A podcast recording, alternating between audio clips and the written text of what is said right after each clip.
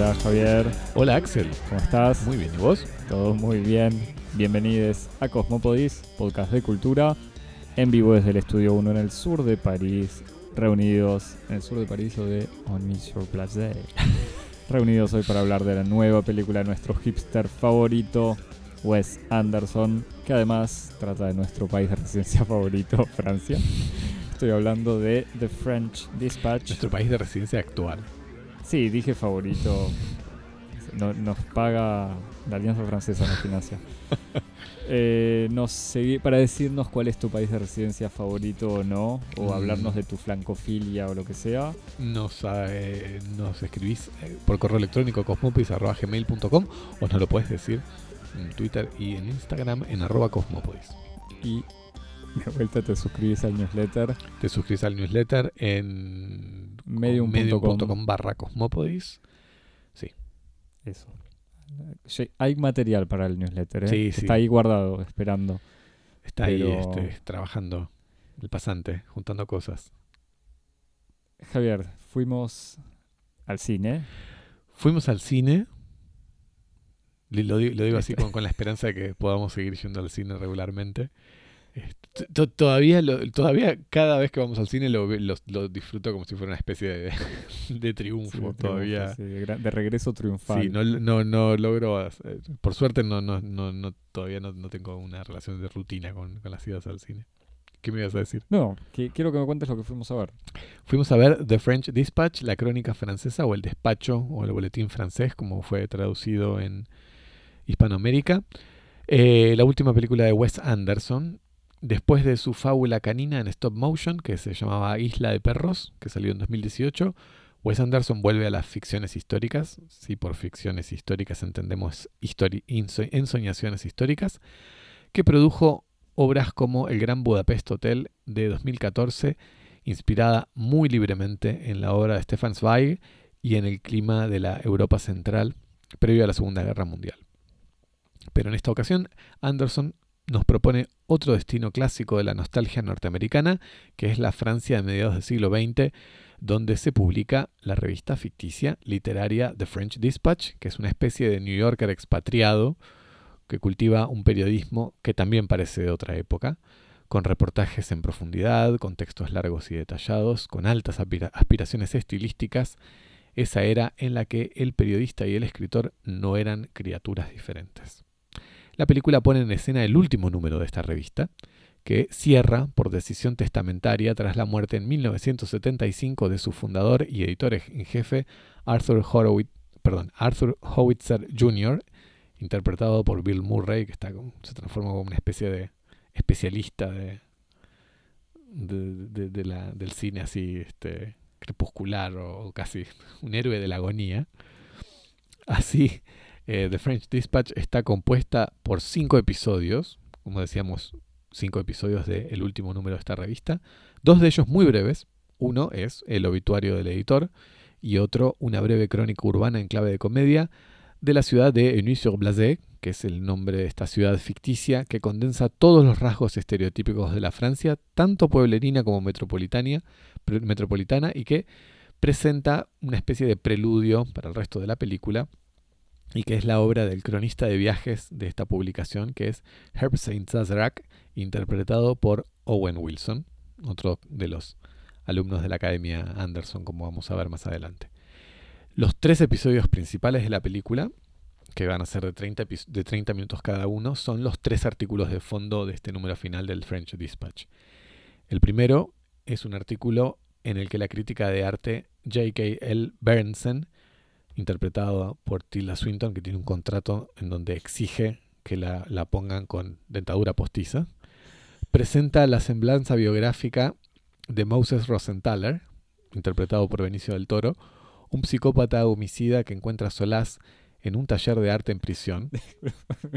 Me río pensando en Tilda Swinton sola en su casa disfrazándose. Digo, no, la, no la imagino a Tilda Swinton. No Siendo disfrazada. ella, sí, claro. sí, es cierto. Yo también es como- me muera por ver la- el reality show de la vida de Tilda Swinton. Lamento haberte interrumpido en este momento porque yo ya estaba perdido, pero estamos recién en el principio. Sí, está- podemos volver a repetirlo. Entonces estábamos diciendo que el primer episodio es Por este favor. artículo en donde esta crítica de arte, J.K. L. Berenson, que interpretado por Tilda Swinton, presenta una semblanza biográfica de Moses Rosenthaler, interpretado por Benicio del Toro, que es un psicópata homicida que encuentra solaz en un taller de arte en prisión, donde sus obras van a ser descubiertas por el galerista y coleccionista Julian Cadazio, interpretado por Adrien Brody, que también está en prisión pero por evasión fiscal y que lo va a transformar en una especie de genio descono- desconocido de la pintura moderna, con un estilo entre Picasso, Rothko y Pollock, y con una biografía de genio torturado en la que Simón, interpretada por Lea Seydoux, su musa y su carcelera, va a jugar un rol central. Luego, en el segundo episodio, es un reportaje político en el que la cronista Lucinda Crements, interpretada por eh, Frances McDormand, cubre la génesis de una revuelta estudiantil al estilo de Mayo del 68, en la cual termina involucrada a través de una affair sentimental con uno de sus líderes, que se llama Sefirelli, interpretado por Timothée Chalamet, por su compañera, camarada, su, su, su filito, ah, Juliette, interpretada por Lina Kudry. Ah, lo que va a terminar siendo una especie de fábula sobre la juventud, sus ilusiones y desencantos y vagamente una fábula sobre la imposible neutralidad del periodismo.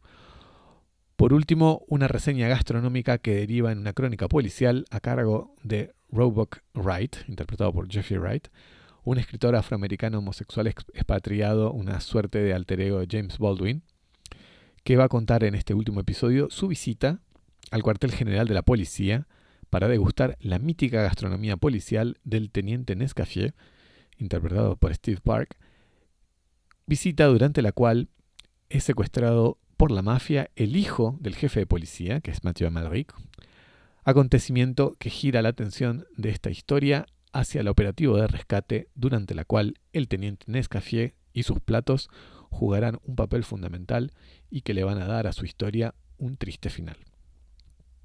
Si están perdidos en medio de todas estas historias, es totalmente normal. The French Dispatch es una película repleta de acontecimientos, de escenarios, de personajes y a lo largo de su hora y media, además, desfilan en roles secundarios y paneos Elizabeth Moss, que actúa un, un rol muy cortito como, como correctora de la revista, Edward Norton, que va a ser el secuestrador del, jefe, del hijo del jefe de policía, Willem Dafoe, Cécile de France, Christoph Waltz, Angelica Houston, Guillaume Gallienne, Liv Schreiber, Sergi Ronan, Jason Schwartzman, Tony Revolori y otros, varios de ellos, como habrán identificado los fanáticos de, de Anderson, son eh, conocidos de, de la obra.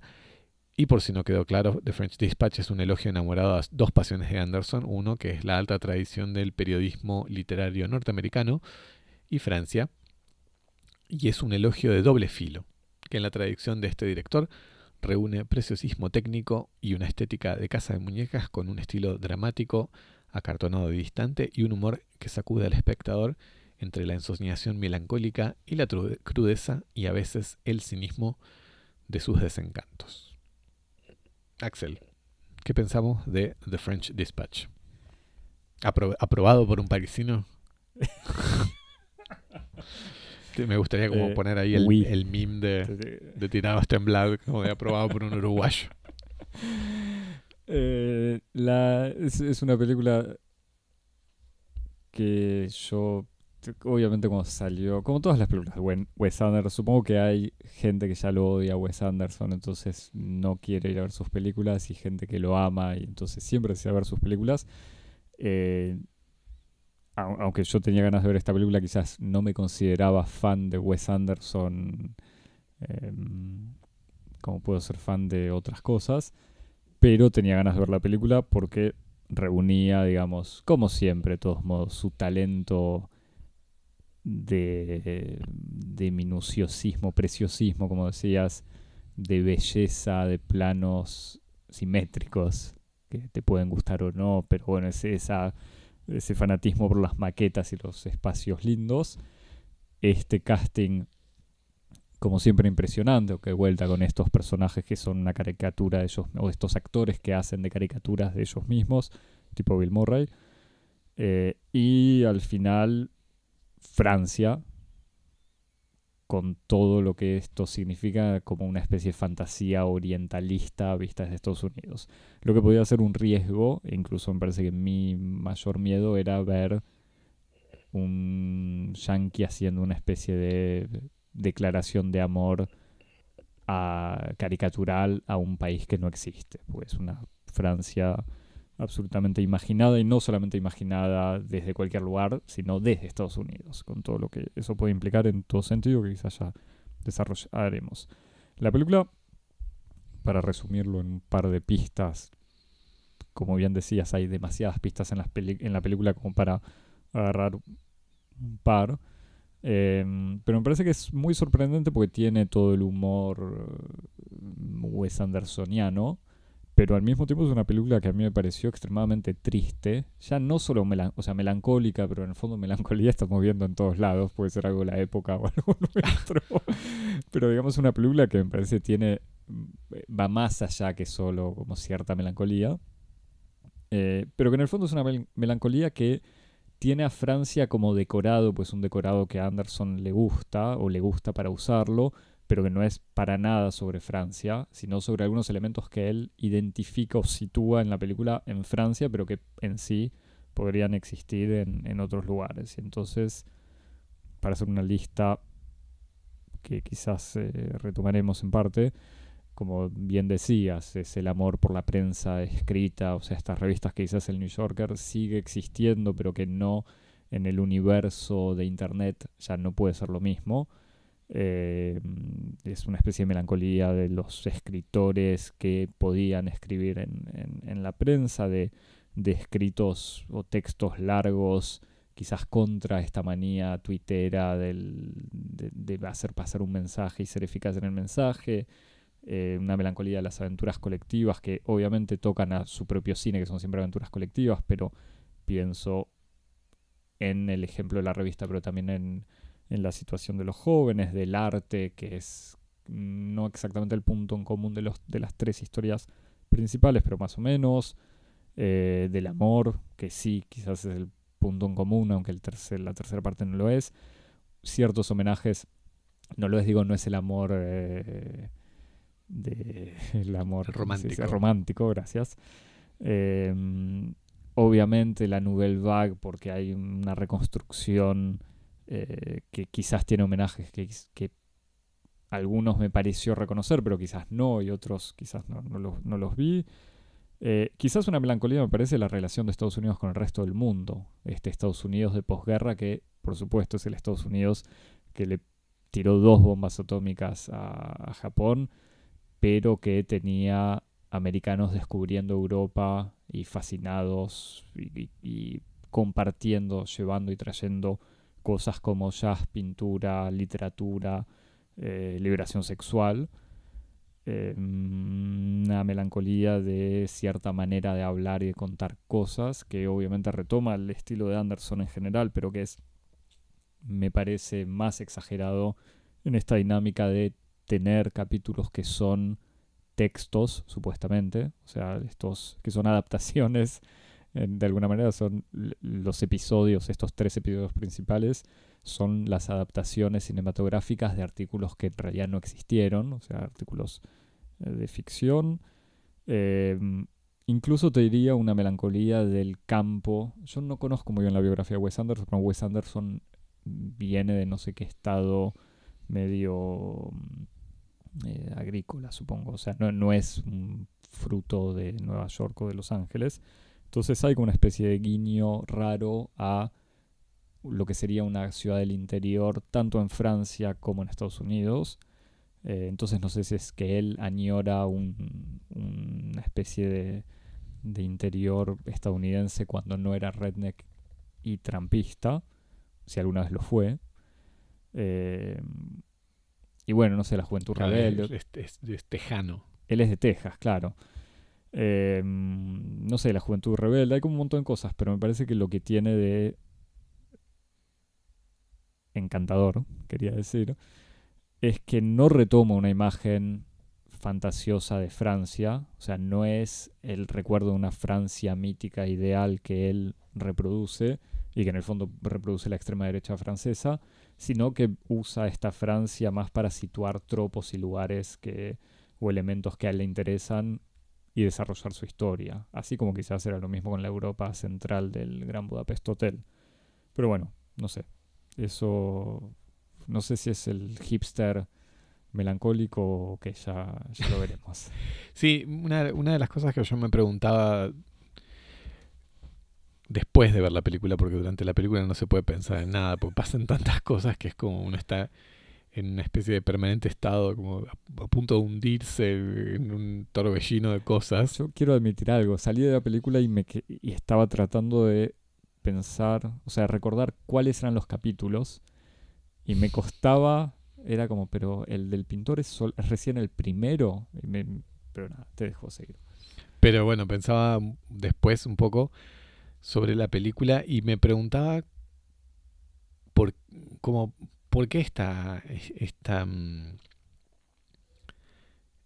esta como separación entre esta asociación de dos elementos que no eran necesariamente que no, no necesitaban ir necesariamente juntos como el del New Yorker y de París como por qué no hizo una película sobre Nueva York no sé, no, sé si es una pregunta retórica o, o que... No, es una pregunta retórica, pero también te lo, te lo pregunto a vos, porque es como realmente, obviamente que está dialogando con toda una tradición de lo que es la cultura literaria y el periodística de, expatriados, que es muy importante, sobre todo en los años 20 y los años 30.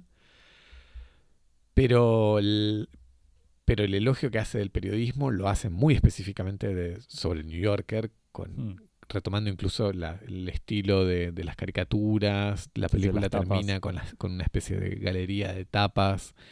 E incluso el mismo New Yorker tiene un publicó un artículo de su archivista, en donde hace como toda una serie de comparaciones de correspondencias directas entre los editores y los y los autores que están referenciados en la película. O sea, hay una decisión deliberada de hacer en el fondo una película sobre el periodismo, sobre el gran periodismo, la gran tradición del periodismo literario norteamericano, y estaba en cierto sentido todo dado para que transcurriera en Nueva York, y no lo elige. Entonces es como, ahí hay una pregunta sobre...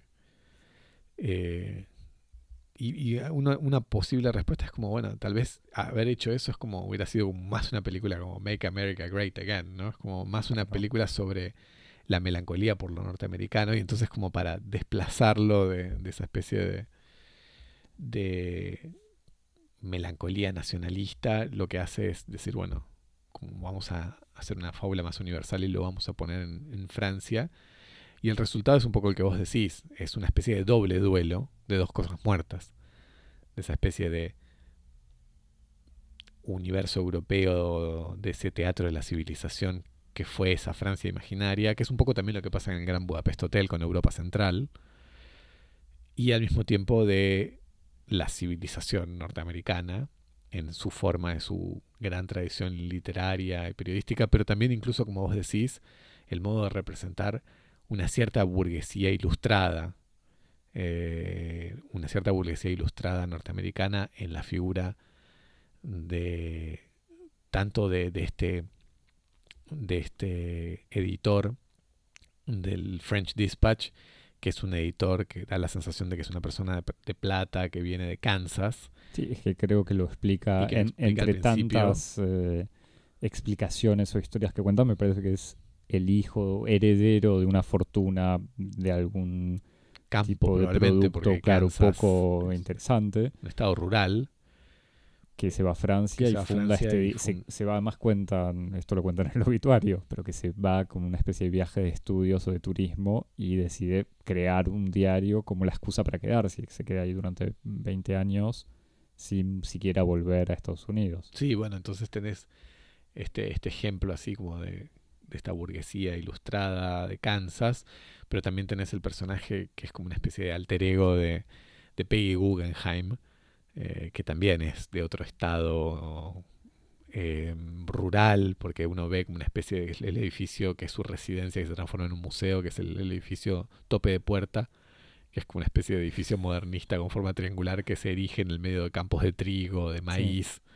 eh, y que es una especie de Pei Guggenheim, que es una gran coleccionista de arte y que participa de la, del, del, del, rescate de las obras de Moses Rosenthaler en algún momento. Entonces sí, me parece que hay como una especie de, de duelo por esa América, es estos Estados Unidos ilustrados con sus mecenas, sus millonarios que hacían grandes obras de, de, de, promoción de las artes y de la literatura, o que incluso ellos mismos eran editores o, o promotores de, de, artistas y de escritores, en la figura, una figura justamente de este, de este editor que además es un benefactor, ¿no? no solamente es un editor, sino que es una persona que defiende a sus escritores, los acompaña, los saca de aprietos, les, les, acepta da, cuando, les acepta todo lo que ellos piden. Cuando había, no sé, necesitaban un, o esperaban un artículo de no sé cuántas palabras, el escritor le hace el triple y él dice, bueno, vamos a comprar más papel y, y se imprime así. Claro, sí, entonces me parece que está, que está eso, ese doble duelo este, de, de, de, ese Estados, de ese Estados Unidos y de esa Europa y que tal vez la elección de, de deslocalizar a New Yorker y hacer una película de París obedece como una voluntad de no transformarlo en una especie de, de, de lamento nacionalista, ¿no? Sí. No sé, me lo pregunto. No, me, gusta, me parece interesante y, pertinente como hipótesis. También mmm, no sé si existen estrategias, seguramente en algún lado sí, pero estrategias de, incluso de público, de cuánto mejor le hubiese ido a la película si era sobre Nueva O sea, Wes Anderson haciendo una película sobre Nueva York hubiese sido menos interesante que Wes Anderson, para, tanto para los neoyorquinos como para los europeos, me parece, que Wes Anderson haciendo esta película sobre Europa, pero incluso la crítica es diferente. Mm. Como que creo que a Francia, como cada vez que se nombra Argentina en cualquier tipo de contexto, los argentinos están contentos, como Francia pasa lo mismo. Entonces, por más eh, irrealista que sea todo, que esta ciudad ficticia no es ni París, ni exactamente una ciudad de, del interior, pero que no se llama París. Eh, me parece que los franceses están contentos y satisfechos con esta reproducción de una ciudad francesa. Entonces, no sé. Sí, igual me parece que lo de que no sea París, sino esta ciudad imaginaria de. On Mission Blasé, que viene a ser aburrimiento eh, sobre. Blasé. Bla, Blasé hace un tiempo había hablado con, con alguien y era unimpressed en, en, inglés, sería una especie de traducción. Estar blasé es eso, es estar, hacerse el superado. Hacerse el superado, esa es la traducción, perfecto. Que es una actitud particularmente francesa. por eso, por, por, por, eso es intraducible.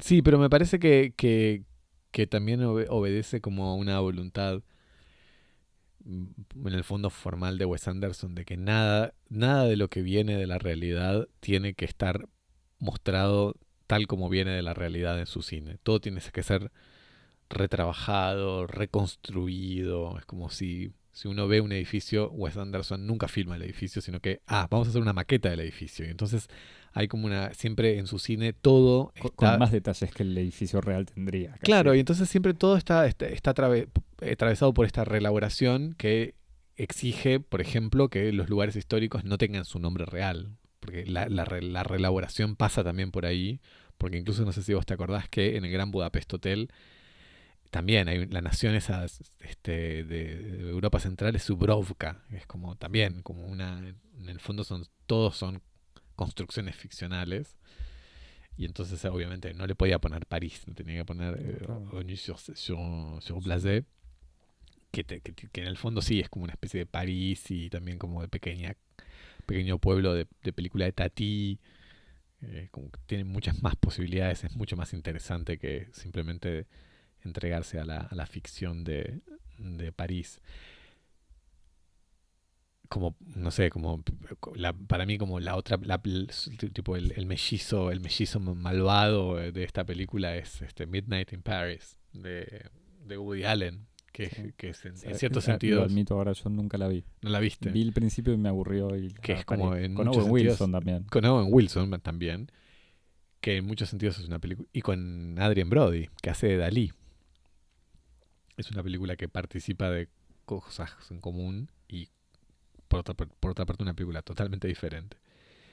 Lo otro que es interesante también del modo en que está armada la película que con esto, este número que cierra la, la, historia del French Dispatch, es que con sus distintos artículos también él, Anderson permite abordar como distintos aspectos de la historia francesa o de la historia del siglo XX, en donde él pasa un poco desde los años 20 o 30 en el episodio sobre, sobre, sobre Moses Rosenthaler, que es como un poco una especie de, de, de historia de del París de los norteamericanos justamente de los años 20 o 30 del, del, del arte moderno, un poco no, está esperando casi la aparición de Gertrude Stein en algún momento.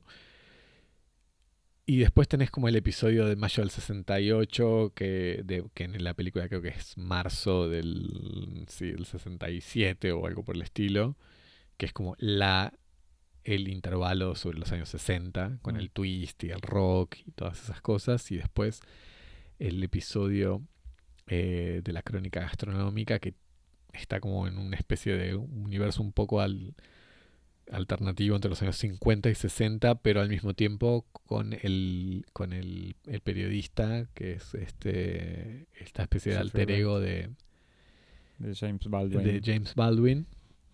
Y que por alter ego es, es una especie de, de referencia evidente a James Baldwin en su manera de hablar, en, sus elementos biográficos que aparece hablando en un programa de televisión interpretado por, por este Liv Schreiber y que es como una clara situación de, un, de la televisión de los años 70 con los dos con pantalones Oxford y colores como así colores pastel y como con él creo que tiene hasta un peinado afro en fin es como todos esos elementos bien de los años 70 está como una especie de paleta como un filtro este, de los años 70 así que él como que este procedimiento le permite hacer una especie de, de paneo por todos esos universos este, imaginarios, culturales y de referencias cinematográficas y estilísticas muy, muy amplia, ¿no? que además son, dicho dentro de, del, del, de como, del desarrollo de la película, del, de, la peli, de la película, no,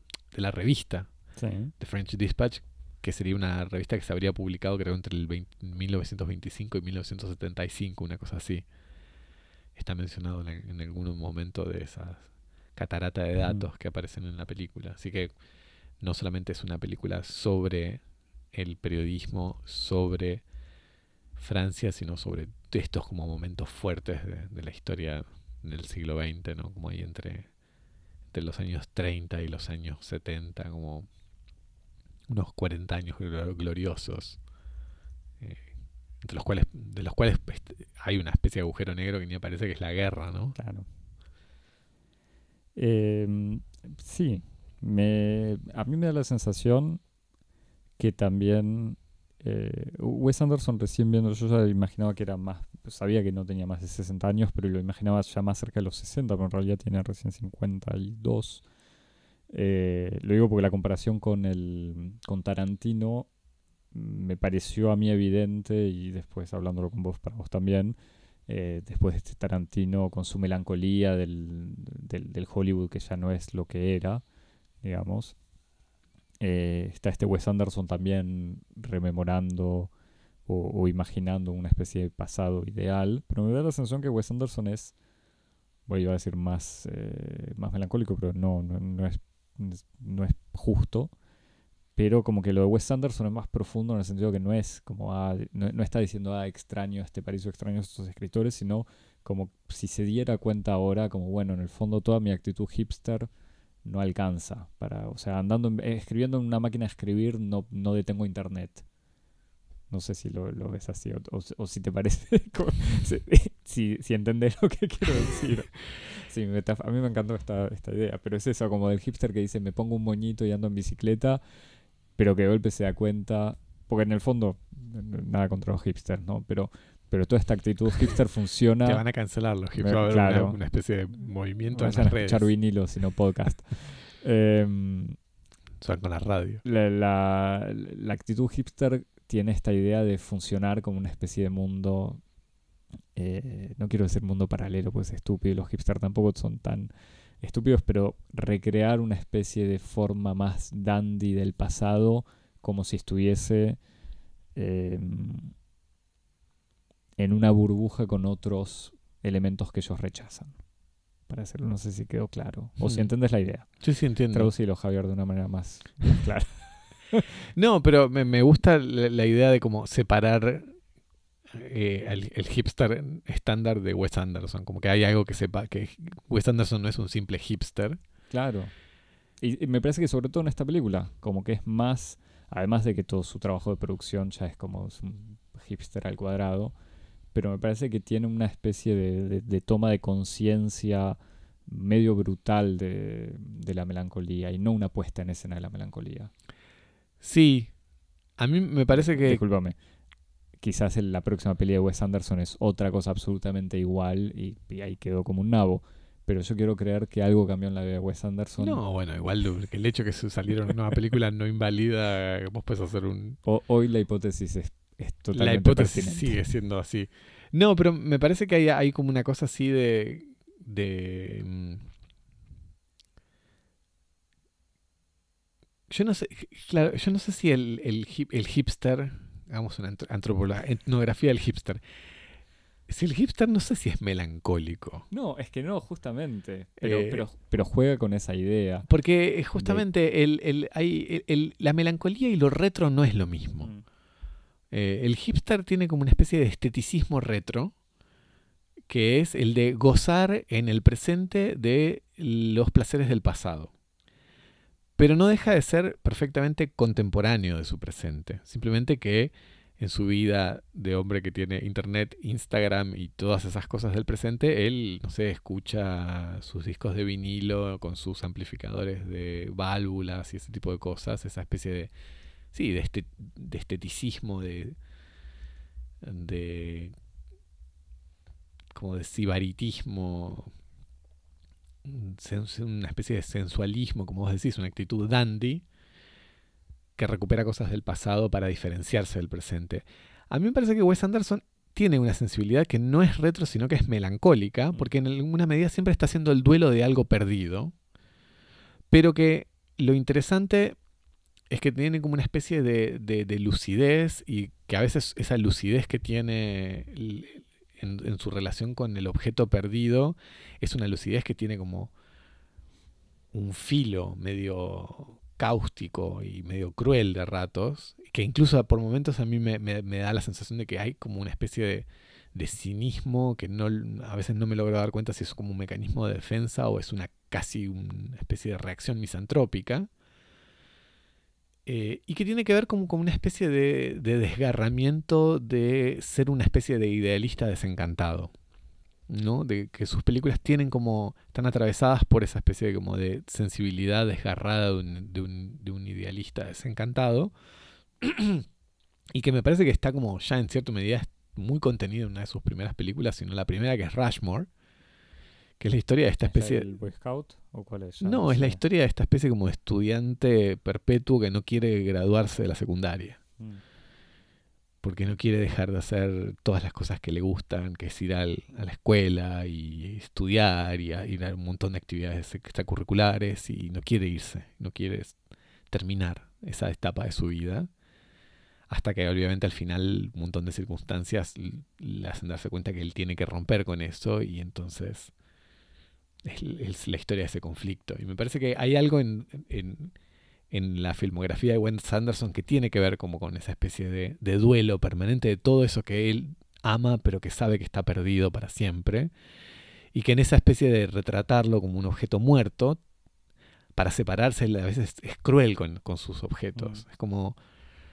Y, y por eso tiene como una, un aspecto que- con una cierta ambivalencia de que por una parte es una especie de retrato enamorado de todo lo que él venera, de ese periodismo, de, ese, de esa Francia, etcétera, etcétera, etcétera, pero después como necesita separarse de eso y tiene como unos momentos así de, de crueldad para mostrar como todo en el fondo es fútil, como todo en el fondo es ilusión. Y entonces hay como una especie de, tensión ahí, de contradicción interna que me parece que es sumamente interesante, que es lo que hace que justamente que este cine no sea como un cine ni un mero esteticismo así de un virtuosismo de casa de muñecas, un virtuosismo de la puesta en escena, eh, pero tampoco sea simplemente un cine a la Scorsese, así como de del, teatro de la crueldad. Parece que está como ahí una cosa intermedia que es mucho más interesante, ¿no? Sí, igual entre el y el conservadurismo ¿Le estás acusando a Wes Anderson de ser un cineasta de derecha? Eso es lo que, lo que vos querés que yo... Creo que desarrolles esa idea. Eh, igual, en el fondo, y es un poco lo, que te decía al principio, está también esta contradicción rara entre esta melancolía, como vos decís, de la de tener que abandonar cosas y lo que es ya no solo esta película, sino el cine de Wes Anderson, que son estas grandes actividades ultra complicadas en general en los decorados, vestuarios, en los relatos y en la cantidad de actores. Sí, que, empieza un poco con los Royal Tenenbaums, pero como que explota, medio que se transforma en eso a partir de, la vida acuática, ¿no? Sí. Y que, y que obviamente hace su encanto, pero en el fondo es también su manera de resistir, me parece, de seguir haciendo un cine que parece económicamente, no sé si inviable, pues está claro que le va, pero en, de la misma manera que en, en la revista eh, en, la revista de esta historia, digo, en esta película, cuando un, autor le dice, bueno, pero tengo que escribirlo así, tengo que hacer esto, es como Wes Anderson reivindicando este cine ultra complejo que yo también la fui, a ver la película con alguien que cuando salíamos decía exactamente lo mismo que me decías vos, pero quizás no por las mismas razones, pero esto de que es una película que uno no entiende, entonces no sabe si es parte de la película, si el chiste de la película es que uno no la pueda, no pueda seguirla, o si al revés hay que volver a verla para forzarse o hacer el esfuerzo de verla y entender todos los elementos que Wes Anderson le puso a propósito para que uno los descubra en algún momento. Sí. Eh, pero entonces toda esta pasión creadora eh, medio quijotesca es... Eh, sí, a mí me encanta eso, como vos decías, como casi una especie de terrorismo financiero, ¿no? como yo me imagino lo que deben ser las reuniones. Eh, ojalá que la última película de Wes Anderson sea como una especie de historia de un, de un director de cine norteamericano originario de Texas que hace películas ultra complicadas y que tiene que luchar con todos sus, sus productores ejecutivos para hacer sus películas y entonces que muestra cómo hace las miniaturas y las animaciones y todo eso en estilo de Wes Anderson. Y, que la película tiene algo súper triste, porque de vuelta con la muerte del, del editor, Está bien que no que, se termina la revista porque se termina en el fondo la persona que reunía a toda esta gente. Eh, también hay, hay una especie de, espectro de la muerte de Wes Anderson y que van a ser todos estos actores. Sí, es interesante. No, yo no lo había pensado así, pero tenés razón.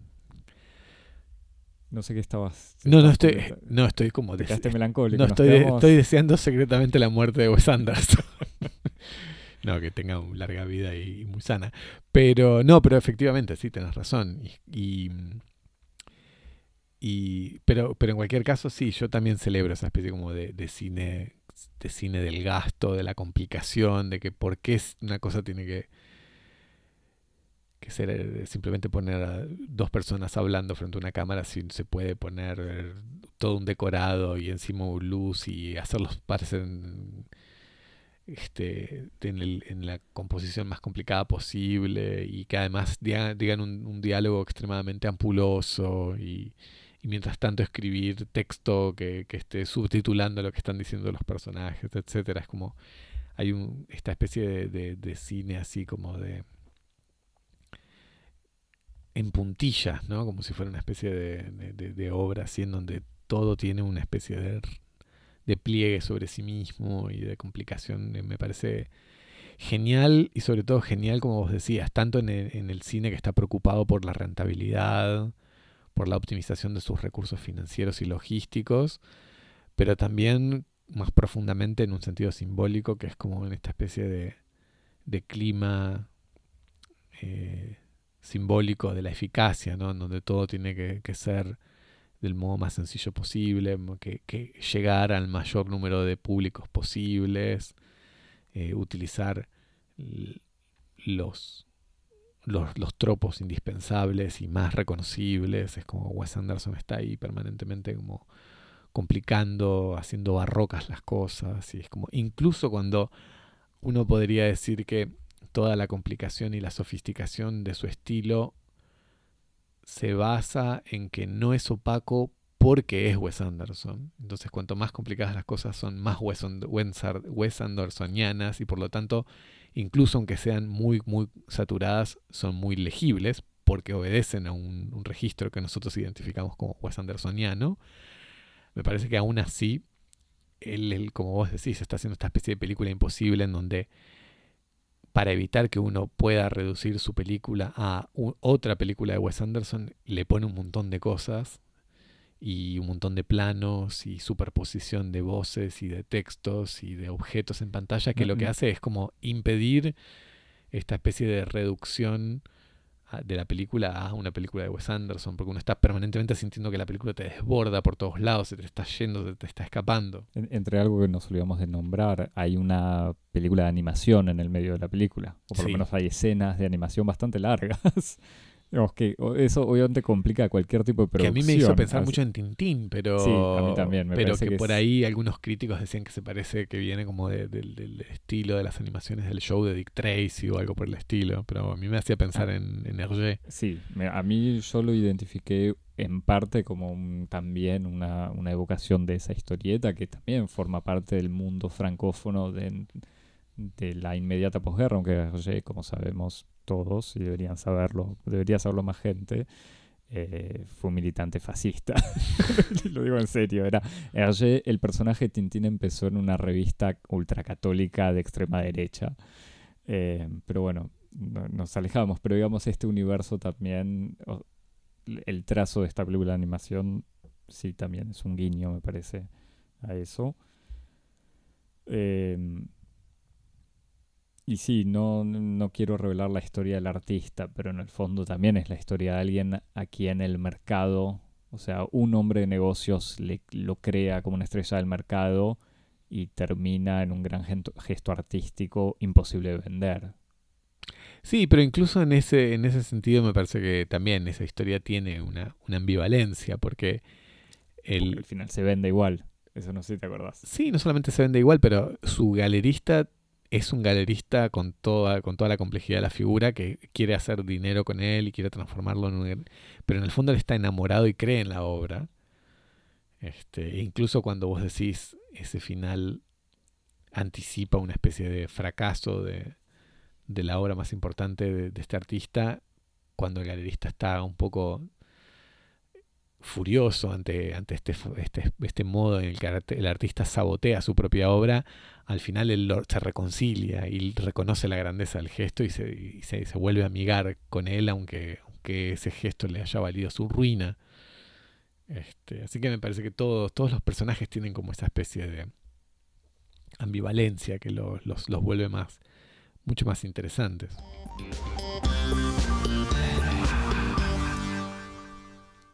Habiendo hecho, este es nuestro décimo episodio de la temporada y creo que todos duran una hora, yo creo que Wes Anderson casi que nos obliga a la moderación.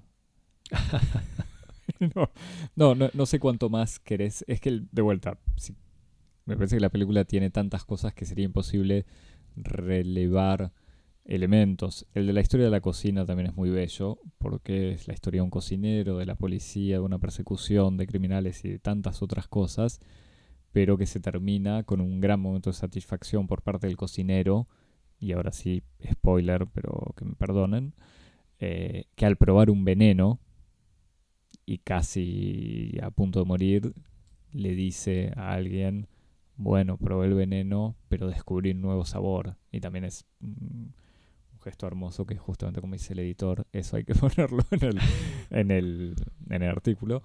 Em, pero tiene algo de eso también, incluso lo de Wes Anderson. De vuelta, nos estamos, parece que estamos lagrimeando como si Wes Anderson no tuviese plata para ni para hacer películas ni para comer, y está claro que no es el caso, pero no deja de ser esta, como esta evocación de tener que ir siempre más allá que hacia el precio de la muerte. Estoy viendo que parece que lo que viene después es una comedia romántica, dramática que se llama Morite, Wes Anderson, ahora. Asteroid City este, con los mismos de siempre. Más Tom Hanks, Margot Robbie y otros. Em, sí, lo que una de las cosas que me gustaría como que sí evocar o que pensar como qué pasa con esto de la melancolía. ¿Qué pasa con esto de la melancolía, no? Como- no, no, pero lo digo en No, no, serio, pero es como porque está siendo una especie de estilo recurrente o Claro, tema sí. recurrente. Pero incluso lo pensaba como, bueno, a ver, hablábamos hace poco con el tema de la Belle Époque y después, a propósito de lo de la Belle Époque, veía que también está, ahora en la Bueno, en- BNF va a estar el- la exposición sobre Baudelaire, eh, la, la melan- una la melancolía de la modernidad o algo mela- así. melancolía de la modernidad o, modernidad melancólica o algo así. Y, y pensaba justamente en estas películas como Tarantino o Wes Anderson. Es como hay, sí, como toda una especie de, de mm, registro ahí de la cultura que tiene como unos problemas ahí para pensar. Ya ni siquiera para pensar, tal vez para justamente unos problemas para pensar el presente, pero como una incapacidad para imaginar el futuro, ¿no? Como este, qué pasa ahí, o como, cómo, cómo relacionar esa melancolía como con otras formas de imaginar el futuro, como, no sé, la ciencia ficción, si es realmente imaginar el futuro la ciencia ficción o no, o incluso comparar como estas, estas melancolías atravesadas por esta especie como de mirada histórica o historicista con otras películas que tienen una mirada histórica pero no están atravesadas la- por, por, por una pulsión melancólica y pienso por ejemplo sin ir más lejos en eh, ¿cómo se llama la película de Siama? En Portrait de, d'une la jeune femme en de la jeune feu- fille en en feu en flamme en feu. En feu, en feu. En, Este, fue la- en llamas era en, en castellano. exacto. Que es como retrato, una- retrato de una joven eh, o de la, de la joven en de la llamas, mujer en llamas castellano. este que es como una película histórica pero no es una Y es que película me parece que el futuro es feminista, Javi. Digo, sí bueno, no bueno por siga- eso Cancélennos. Pero, pero es eso, me parece que quizás los relatos que pueden permitirse cier- cierto optimismo, incluso en una situación de, patriarcado totalmente bien instalado, eh, son ciertos relatos eh, minoritarios que todavía tienen una pueden tener un, un horizonte de emancipación, aunque sea cada vez menos eh, no, no digo que destruir el patriarcado no sea un objetivo que debería ser universal, pero, pero que de alguna manera tienen en su sujeto de la emancipación un, un grupo. sí No sé, no sé o sea, lo, lo digo, este, estamos, est- es- son así hipótesis o una discusión más improvisada, pero sí por eso como tal, tal vez valdría la pena como hacer una especie así de de serie como de para comparar esas cosas, ¿no? Porque efectivamente uno- ya empiezan a aparecer como toda una, una especie de recurrencia por, con este tipo de, de películas y de temas de un cierto tono melancólico en la cultura, ¿no? igual yo espero ya que el, el mail de alguna amiga del pod que nos diga como muchachos, es obvio, y bueno, Tarantino, Wes Anderson, y sí, son... Es la melancolía del hombre blanco heterosexual que tiene más de 50 años. Sí, y norteamericano Y también, norteamericano, ¿no? claro. Porque también es como, ahí está eso también, me parece, porque me parece que eso no, no, es, no es menor tampoco, o sea, es, porque incluso, sí, culturalmente es, es, es bastante obvio, digo, es bastante visible en la cultura el hecho de que una cierta imaginación masculina está agotada y entonces por lo tanto solamente puede construirse imaginando el pasado. Pero como el elemento ahí de lo norteamericano me parece que es- también es algo como para tener en cuenta, ¿no? Digo, no se ve ese, ese tono de melancolía en, en cines como, como Yo el todavía no vi la de Dupieux Bond, y de Carax, ponele, No, es cierto eso. Eh, es cierto. que son dos tipos heterosexuales Sí, sí. Eh, de más de 50 años. de más de o 50 Dupieux debe años, estar pero que no están viendo, que no están, no están situándose en la cultura en esa posición como de, de hegemonía, que es la, la situación en la que puede haber un cineasta, un realizador, un autor norteamericano. ¿no? Entonces ahí también hay como muchas coordenadas que valdría la, la, la- la pena cruzar. Bien, llamado, llamado oyentes que nos. Sí, el, el que nos escuchó hasta acá eh, y que identifica algún así pistas de otros, incluso directores Si argentinos, acuerdo no latinoamericanos, Bueno, ni hablar, o sea, eh, y, que, y de- desde otras coordenadas que quizás nosotros seguimos de- desde más lejos, eh, aceptamos consejos. Sí, así como para un ciclo sobre. como por y contra la melancolía. Javier, ¿querés ir más lejos en algún otro aspecto de la película, del periodismo literario, la literatura periodística o No, alguna algún otro otro elemento? no, no, no. Parece que dijimos todo lo que. lo que podíamos decir. ¿Tenés algo para recomendar? Yo no pensé en nada de nada. Eh, no. Bueno, o sea, lo primero. pensé justamente en una cosa que no tiene nada que ver, pero pensé en. Pensé en un libro de Hemingway, que es Fiesta. Bueno, está bien. eh, y que es como es un libro que, que da muchas ganas de comer, de beber y de ver corridas de toros. Incluso si no te interesan las corridas de toros.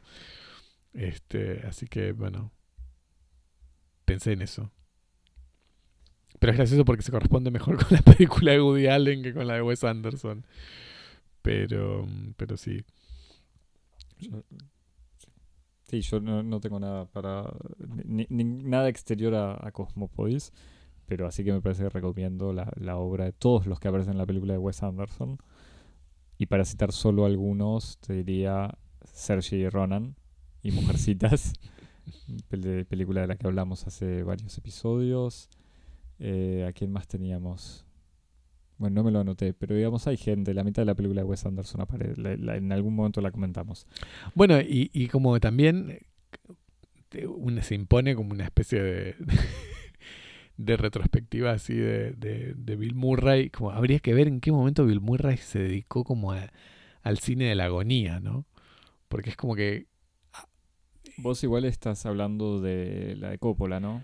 No, claro, porque yo digo, De Sofía Coppola. sí, porque como tal vez él, él hizo Lost in, Lost in Translation en el hechizo 2000. del tiempo, Javi. 3.